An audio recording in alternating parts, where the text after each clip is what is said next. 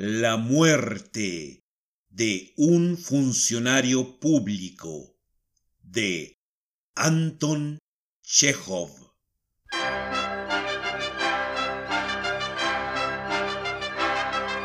El gallardo alguacil Iván Dmitrievich Cherviakov se hallaba en la segunda fila de las butacas y veía a través de los gemelos las campanas de Corneville. Miraba y se sentía del todo feliz. Cuando, de repente, en los cuentos ocurre muy a menudo el de repente, los autores tienen razón, la vida está llena de improvisos. De repente, su cara se contrajo, guiñó los ojos, su respiración se detuvo, apartó los gemelos de los ojos, bajó la cabeza y estornudó. Como usted sabe, todo esto no está vedado a nadie en ningún lugar. Los aldeanos, los jefes de policía y hasta los consejeros de Estado estornudan a veces.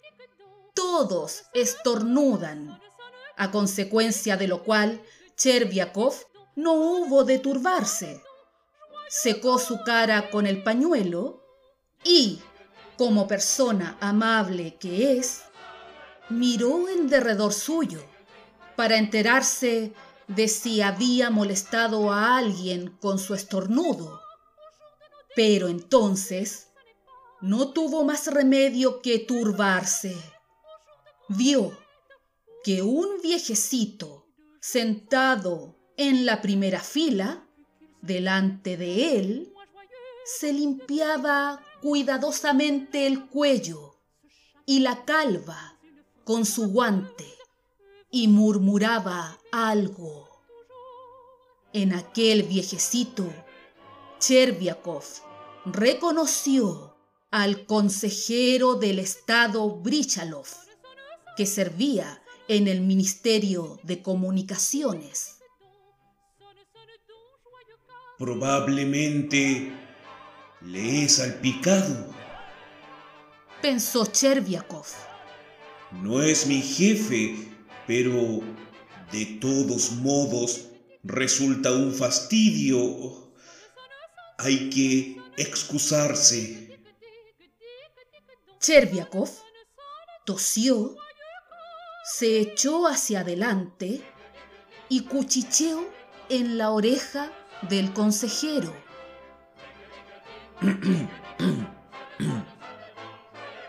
Dispénseme, excelencia. Le he salpicado. Fue involuntariamente. No es nada. No es nada. Por amor de Dios, dispénseme. Es que yo... Yo no me lo esperaba. Esté usted tranquilo. Déjeme escuchar. Cherviakov, avergonzado, sonrió ingenuamente y fijó sus miradas en la escena. Miraba, pero no sentía ya la misma felicidad. Estaba molesto e intranquilo. En el entreacto se acercó a Brichalov, se paseó un ratito al lado suyo y por fin, dominando su timidez, murmuró. Excelencia, le he salpicado. Hágame el favor de perdonarme. Fue involuntariamente. No siga usted. Ya lo he olvidado y usted siempre vuelve a lo mismo. Contestó su excelencia, moviendo con impaciencia los hombros. Lo ha olvidado.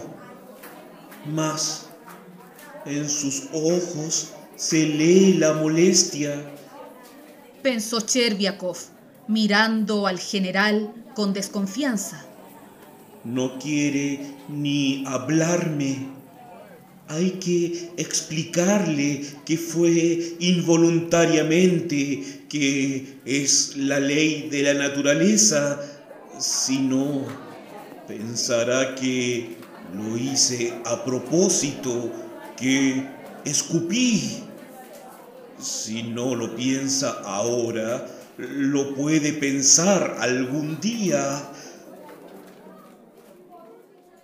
Al volver a casa, Cherviakov refirió a su mujer su descortesía. Mas le pareció que su esposa tomó el acontecimiento con demasiada ligereza. Desde luego, ella se asustó, pero cuando supo que Brichalov no era su jefe, se calmó y dijo, Lo mejor es que vayas a presentarle tus excusas. Si no, puede pensar que no conoces el trato social. Precisamente, yo le pedí perdón, pero lo acogió de un modo tan extraño, no dijo ni una palabra razonable. Es que, en realidad, no había ni tiempo para ello. Al día siguiente, Cherviakov vistió su nuevo uniforme se cortó el pelo y se fue a casa de Brishalov a disculparse de lo ocurrido. Entrando en la sala de espera, vio muchos solicitantes y al propio consejero que personalmente recibía las peticiones. Después de haber interrogado a varios de los visitantes, se acercó a Cherviakov Usted recordará, Excelencia, que ayer en el Teatro de la Arcadia yo estornudé y le salpiqué involuntariamente. Dispénseme. ¡Qué sandez! Esto es increíble. ¿Qué desea usted?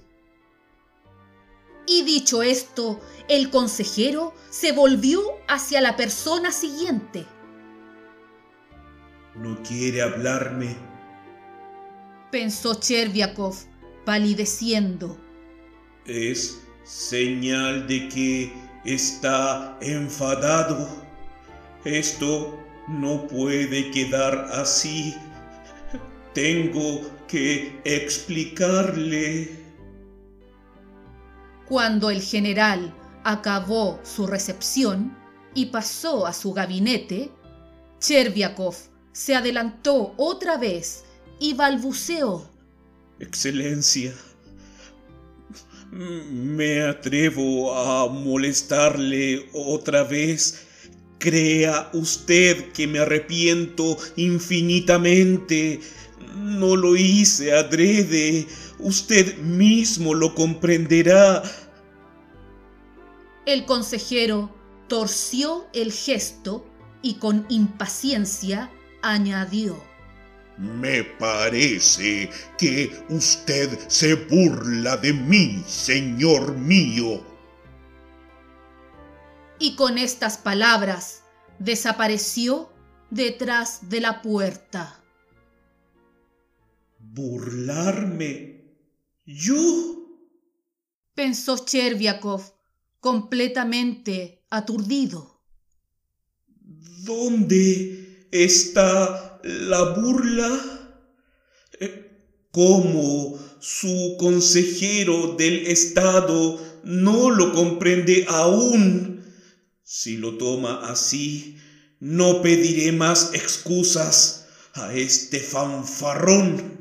Que el demonio se lo lleve. Le escribiré una carta pero yo mismo no iré nunca más. Le juro que no iré a su casa.